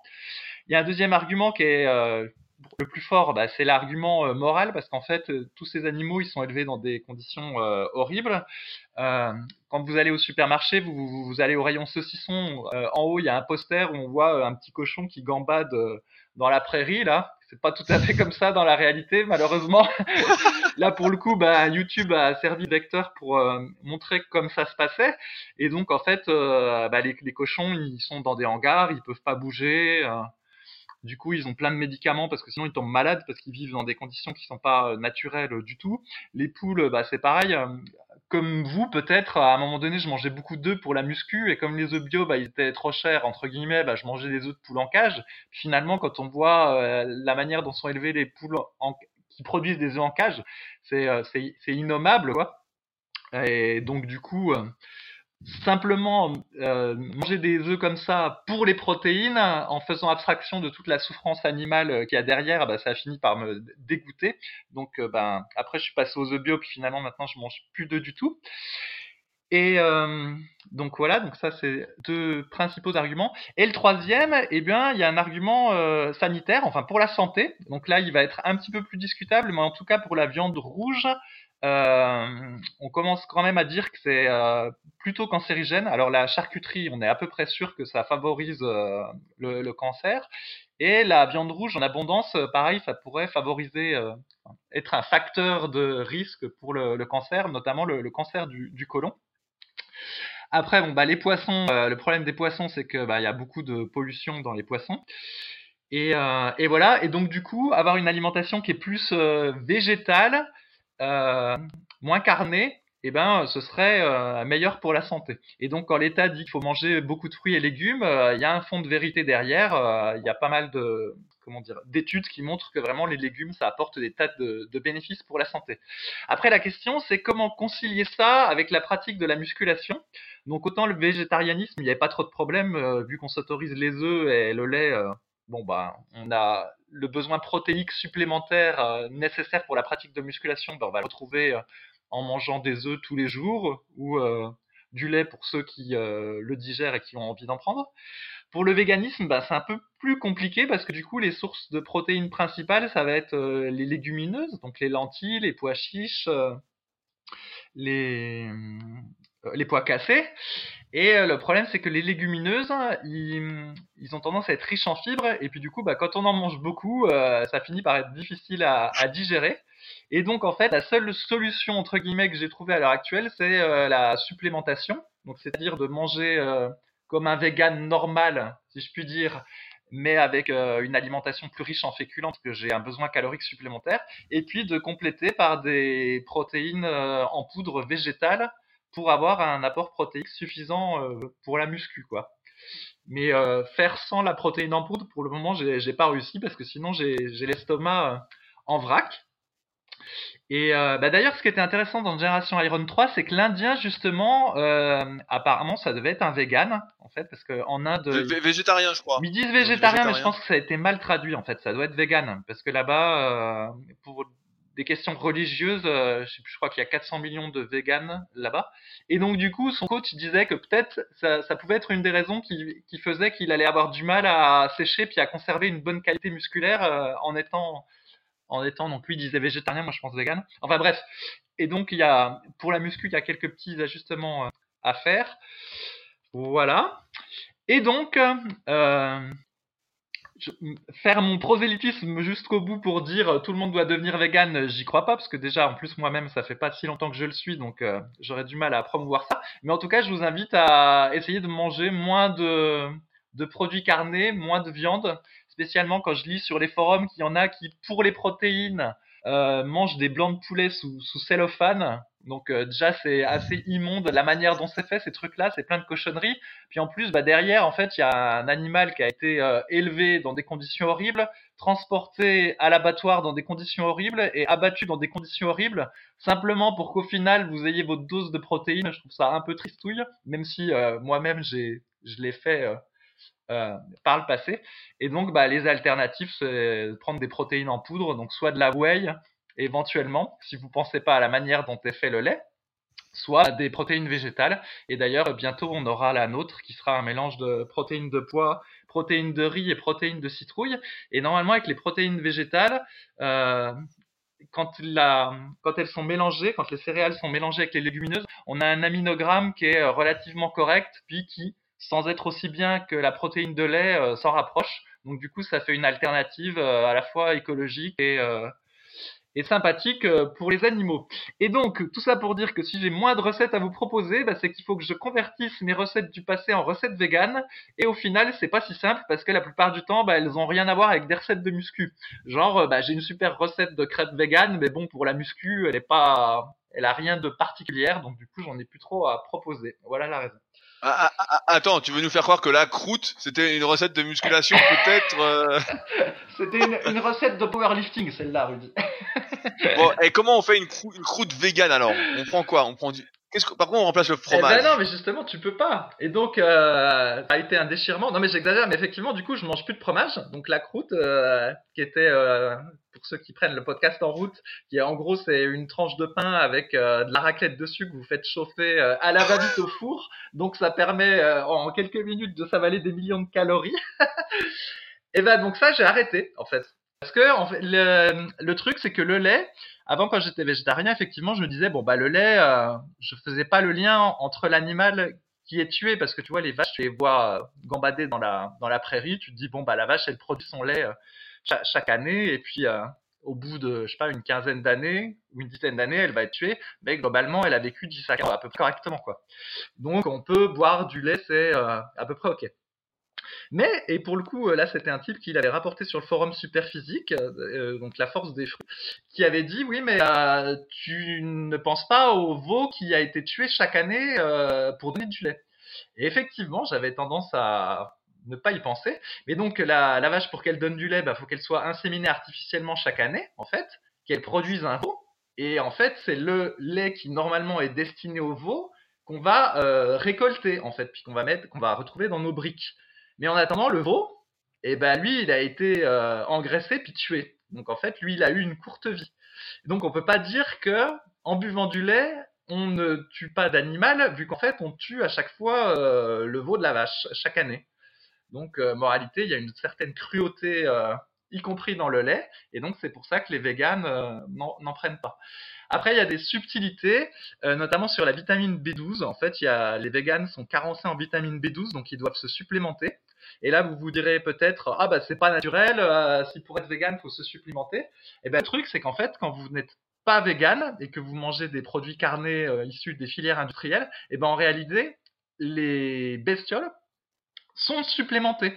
En fait, les cochons euh, sont supplémentés en vitamines et en minéraux, et au final, votre rapport en vitamine B12, vous l'avez parce que les cochons ou les poules que vous avez mangés ont été supplémentés en vitamine B12 euh, avant vous. Donc, euh, de la même façon que je disais, plutôt que de donner euh, des produits agricoles aux animaux puis de manger les animaux, et eh ben plutôt que de donner de la vitamine B12 aux animaux puis de manger les animaux, et eh ben on peut directement prendre la vitamine B12 et directement manger euh, les produits céréaliers ou légumineuses qui ont été donnés aux animaux. Enfin, et je termine là-dessus, il y a comment des choses un peu curieuses sur le plan sanitaire. Par exemple, en France, personne veut d'OGM, hein, le soja OGM, etc. On n'en veut pas. Mais pour autant, euh, les, animaux euh, qui sont euh, élevés en France, eux, mangent beaucoup de soja OGM américain en fait, parce qu'il n'y a pas assez de production en France. Donc en fait, on importe du soja et du maïs OGM américain, on le donne à manger aux animaux, et après nous on mange les animaux.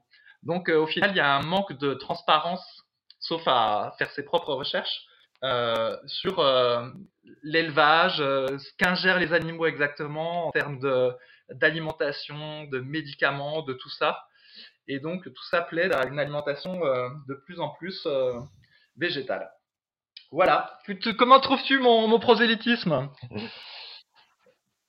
Bah, J'ai trouvé un peu déprimant quand même, euh, mais tu as raison, tu as raison sur le fond.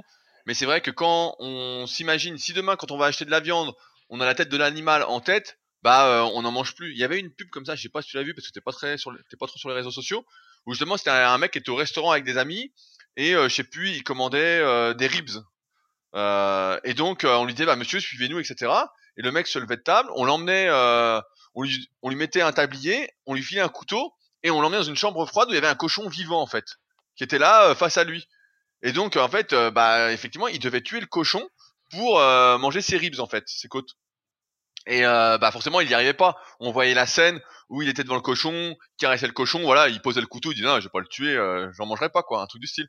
Et euh, genre 30 secondes après, t'avais euh, deux, on peut dire deux employés du restaurant qui arrivaient dans la chambre froide, qui tenaient le cochon et qui l'égorgeaient quoi. Et le mec, on le revoyait ensuite à table, euh, transpirant et tout, et on lui a apporté son assiette de ribs, et il disait non non, j'en veux plus, euh, truc du style. Mais c'est vrai que si tu as l'animal en tête, tu n'en manges plus. C'est vrai que après, voilà, c'est faut avoir en tête que aussi, c'est un autre point où je voulais en venir, c'est que tout est une histoire finalement de compromis, de pas faire d'excès, de là on parlait de viande rouge qui peut potentiellement être cancérigène. Bah, en fait c'est toujours pareil. C'est si on mange de la viande de qualité, etc., qui coûte malheureusement un bras, euh, on en mange une fois par semaine, bah c'est bien, ça va, tout va bien. Maintenant si on mange tous les jours des steaks hachés euh, industriels qu'on a achetés au supermarché, euh, et fait qu'ils soient bio ou pas, euh, bah effectivement c'est peut-être quand même pas terrible je dis peut-être pour vous rassurer, mais voilà, c'est de la daube.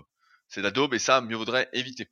Ensuite, je voulais soulever un autre point que tu n'as pas abordé, c'est que le marché du vegan, comme le marché du végétarisme ou euh, n'importe quel marché euh, alimentaire, il y a un marché monétaire et souvent on nous prend pour des cons.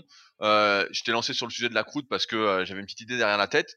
C'est qu'il existe du fromage vegan, qui n'est pas du fromage vegan en fait, mais qui n'est pas du fromage tout court, et on en voit et qui n'est pas mieux on tend également à industrialiser le vegan, euh, ce qui moi me pousse à la réflexion euh, et au fait que lorsqu'on choisit cette mode du vegan que tu as très bien expliqué, en fait, il faut aller jusqu'au, il faut aller pas au bout du truc, mais voilà, on va pas partir dans l'industriel si on est justement à boycotter l'industriel.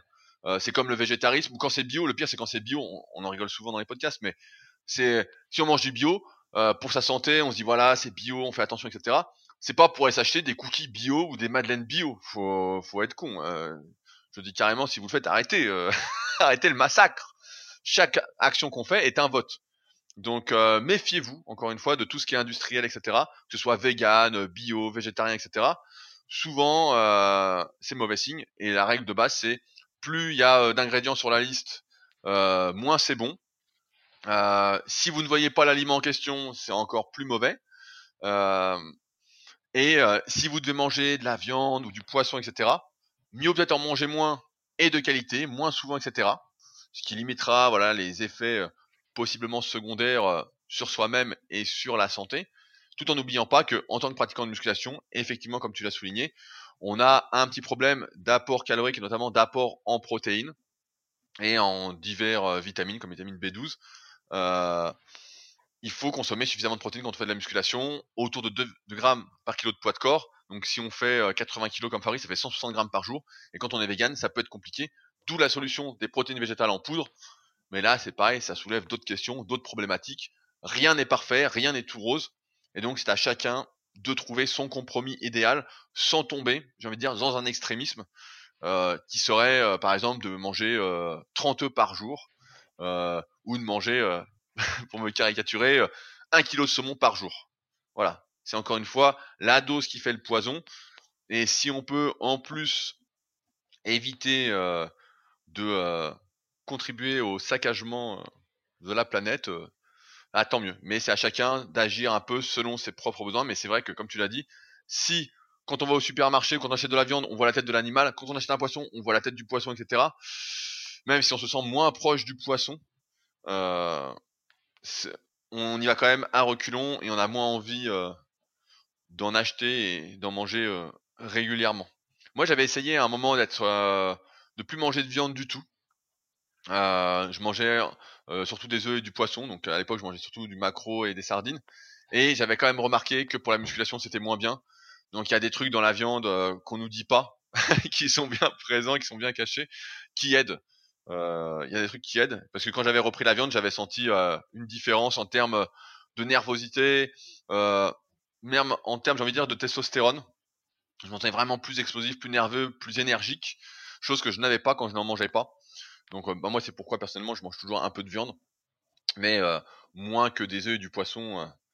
et j'essaye de me faire plaisir sur le poisson, même si c'est compliqué avec le poisson parce que c'est cher et que euh, étant donné que c'est bon en plus au goût que j'adore ça, j'ai tendance à en manger trop et à me ruiner. Donc voilà. Ruiner, et ça se trouve tu es tu es bourré de mercure, euh, Rudy. Non, je change chaque semaine de poisson. La semaine dernière, j'ai goûté du barbu sauvage. Est-ce que tu connais le barbu sauvage? Non, je connais pas, j'en mange pas, Rudy. T'as rien suivi. si, mais avant, avant, tu en mangeais peut-être. Ouais, avant, j'en mangeais un peu. je connais pas celui-là. Non, mais après, après c'est toujours la question, c'est je vais répondre, on va finir là-dessus, mais est-ce qu'on peut progresser en étant vegan en musculation? Oui, tout dépend de votre niveau, d'où vous démarrez, etc. Euh, peut-on progresser en étant végétarien? Oui, et même là, je vois, voilà, moi je sens une petite différence avec la viande, mais c'est juste mon expérience personnelle, mais je pense, avec le recul, qu'on peut très bien euh, progresser presque sans limite en étant végétarien. Euh, va-t-on devenir champion olympique en étant vegan depuis le début? J'y crois beaucoup moins. J'y crois moins.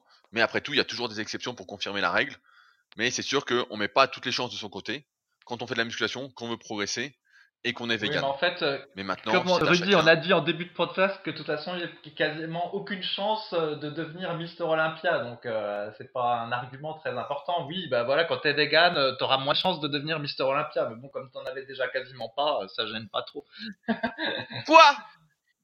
Kai Green a dit que la génétique importait pas. Il a dit que c'était des conneries. Kai Green. Tu veux dire qu'on contredit Kai Green? Mais euh, oui, effectivement, mais je pense que ça limite un petit peu. Et on voit en tout cas que tous ceux qui deviennent vegan, souvent, euh, ont mangé, et c'est normal, euh, normalement, entre guillemets, auparavant. Mais c'est des questions en fait qui s'abordent, j'ai l'impression, au fur et à mesure qu'on vieillit. C'est vrai, quand on est on a la vingtaine, on n'y pense pas trop. À 25, on commence à y penser. À 30, un peu plus. Et puis à 40, comme Fabrice, bah, ça devient plus concret. Donc, à voir par la suite si tu restes vegan et dis, tu nous tiendras au courant. Ouais, ouais. Mais en tout cas, ce qui est, ce qui est sûr, c'est que euh, avant, il n'y avait pas toutes ces protéines en poudre végétale, et la seule protéine végétale, c'était la protéine végétale de soja, hein, qui est un peu contestée aujourd'hui. Bon, j'ai du mal à me faire une opinion sur le sujet. Mais maintenant, en fait, il y a beaucoup de sources de protéines végétales, et on sait que la combinaison euh, isolate de poids euh, riz est quand même très qualitative. Donc, il y a beaucoup plus d'options pour les pratiquants de musculation vegan que par le passé, en fait. Donc c'est beaucoup plus facile. Bah, en tout cas, j'attends avec impatience notre protéine végétale, puisque, euh, pour rappel, on vend notre propre marque sur la boutique Super Physique, euh, surtout des compléments alimentaires santé. Et là, ça va être le premier complément vraiment muscu-muscu. On avait fait des BCA un peu différents euh, auparavant. Mais là, j'attends avec ça avec impatience pour effectivement aussi réduire ma consommation d'aliments animaux, si on peut dire, tout ce qui est viande, poisson et même œufs. Donc j'espère que ce sera bon au goût, mais J'en ai bien, j'ai bien peur que non. Eh ben, quand bien même, pour les animaux, tu fais un petit effort, et puis voilà, Rudy. je ferai un effort, bien évidemment. Donc voilà, bah, je pense qu'on a fait le tour pour aujourd'hui. On a été un petit peu long, mais je pense que vous nous pardonnerez. J'espère, on espère que vous avez passé un bon moment et que vous avez appris euh, pas mal de choses qui vont vous aider à mieux progresser. Si jamais le podcast vous a plu, n'hésitez pas à en parler autour de vous. N'hésitez pas à le commenter, notamment sur SoundCloud, ou à laisser des commentaires sur iTunes euh, directement tapant Super Physique Podcast. Je crois qu'on est à un peu plus de 320 commentaires sur le podcast, donc c'est quand même super. Euh, surtout que bah voilà, on le fait dans la bonne humeur, pour le plaisir, etc. Et parce qu'on adore parler musculation, vous l'avez bien compris, c'est notre passion, une de nos passions en tout cas. Et si vous avez des questions particulières, n'hésitez pas à utiliser les forums Superphysique, c'est gratuit, tous les jours on y va.